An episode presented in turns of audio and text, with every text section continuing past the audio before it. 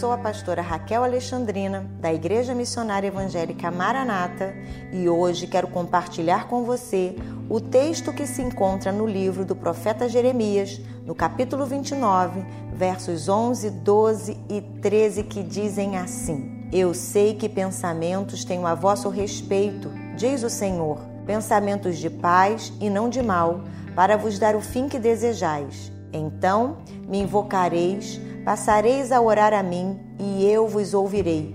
Buscar-me-eis e me achareis, quando me buscardes de todo o vosso coração. Serei achado de vós, diz o Senhor, e farei mudar a vossa sorte. Você já perdeu algo que tinha certo valor? O que fez para reavê-lo? Com certeza, você despendeu bastante esforço para encontrar esse objeto de valor. Segundo o dicionário da língua portuguesa, buscar significa esforçar-se por encontrar ou descobrir alguém ou algo.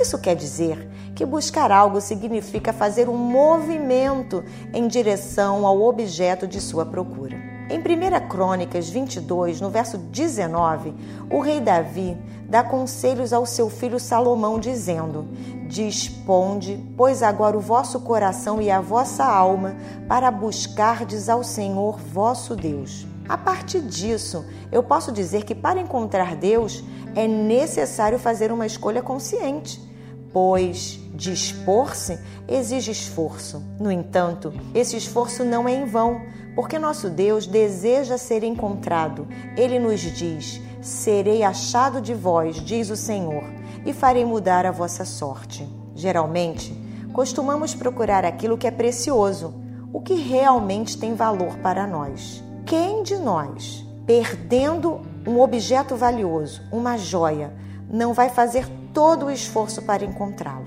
O apóstolo Paulo, escrevendo aos Colossenses, diz: Portanto, se fostes ressuscitados juntamente com Cristo, buscai as coisas lá do alto, onde Cristo vive, assentado à direita de Deus. Não há outra forma. Se nós queremos nos encontrar com o Senhor, nós devemos buscá-lo na direção certa.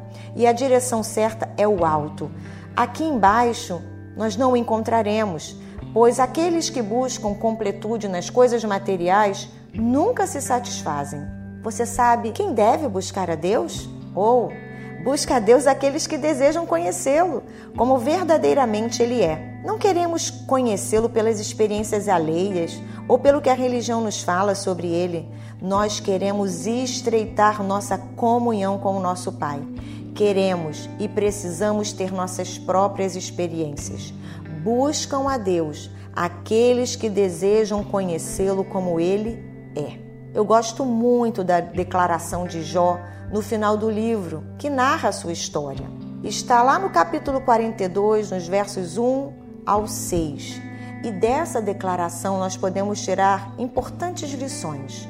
A primeira é que aqueles que buscam a Deus passam a conhecê-lo. E ele declara isso no versículo 5. Antes eu te conhecia só por ouvir falar, mas agora eu te vejo com os meus próprios olhos. Jó era um bom religioso, era íntegro e reto, sua família era sólida e harmoniosa. Jó era um bom sacerdote do seu lar, sacrificava em favor dos seus filhos e buscava santificar sua família. Sua prosperidade estava associada à sua vida correta. Deus era Deus na vida de Jó porque nada lhe faltava. Assim ele era percebido pelos seus amigos. É o próprio Deus que chama a atenção de Satanás para Jó. Ao que tudo indica, nós sabemos, Deus tudo sabe, Deus conhecia Jó, mas este ainda não o conhecia como ele verdadeiramente é.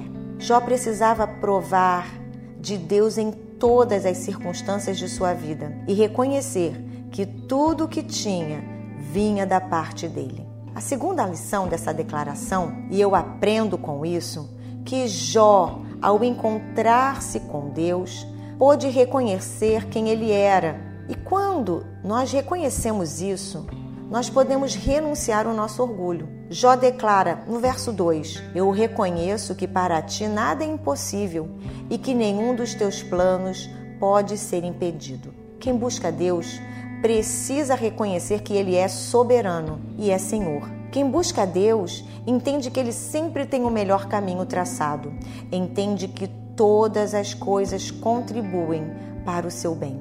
Quando Davi apresenta Salomão como seu sucessor ao trono, ele recomenda: Tu, meu filho, conhece o Deus de teu pai e serve-o de coração íntegro e alma voluntária, porque o Senhor esquadrinha todos os corações e penetra todos os desígnios do pensamento. Se o buscares, ele deixará achar-se por ti. Se o deixares, ele te rejeitará para sempre. A terceira lição é quem busca a Deus passa a conhecê-lo e, ao conhecê-lo, se reconhece. Jó, então, percebe as próprias limitações e assim entende que precisa confiar em Deus e não em si mesmo. Mesmo que você seja inteligente, muito bem sucedido, saber reconhecer que tudo vem de Deus, saber que é por meio de Deus e para Deus, fará toda a diferença na sua relação com este Deus.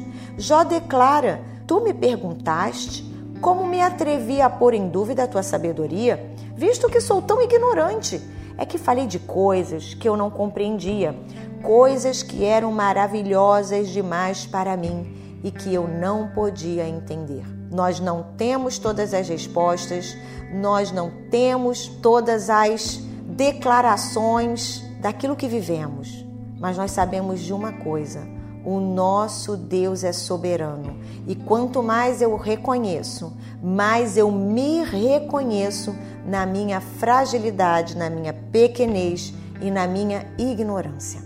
A quarta lição é quem busca a Deus a fim de conhecê-lo se arrepende. Jó declara no verso 6: Por isso estou envergonhado de tudo o que disse e me arrependo sentado aqui no chão, no monte de cinzas. Quanto mais nos aproximamos da luz, mais conseguimos enxergar nossos defeitos, pois a luz revela tudo. Lá em 1 João, no capítulo 1, versos 5, 6 e 7, ele diz: Esta é a mensagem que dele ouvimos e transmitimos a vocês. Deus é luz e nele não há treva alguma.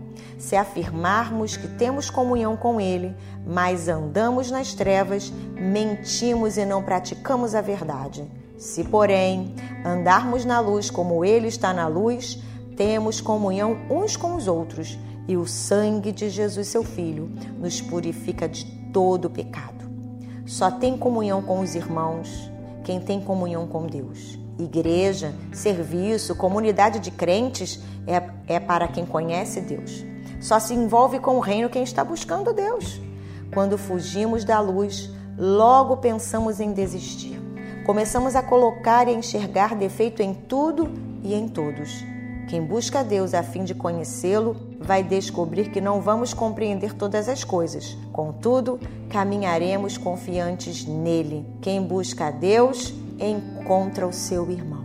Jó nunca mais foi o mesmo depois dessa experiência. O Deus que havia conhecido através da religião tornou-se o seu Deus, o Deus de Jó, o Deus da experiência, o Deus que se mostra forte para o fraco, o Deus que tem cura para o doente, o Deus que tem provisão para o que sofre necessidade, o Deus que não nos dará todas as respostas e que não está preocupado com as perguntas que a ciência lhe faz. Ele simplesmente é. Por isso eu quero te perguntar: você está disposto a buscar incansavelmente por esse Deus? Está disposto a dispor-se e a despender esforço nessa busca? Se a resposta for sim, saiba que Deus se deixará achar, te fará conhecê-lo, te chamará de amigo, te contará seus segredos e vai mudar a tua sorte. Deus te abençoe.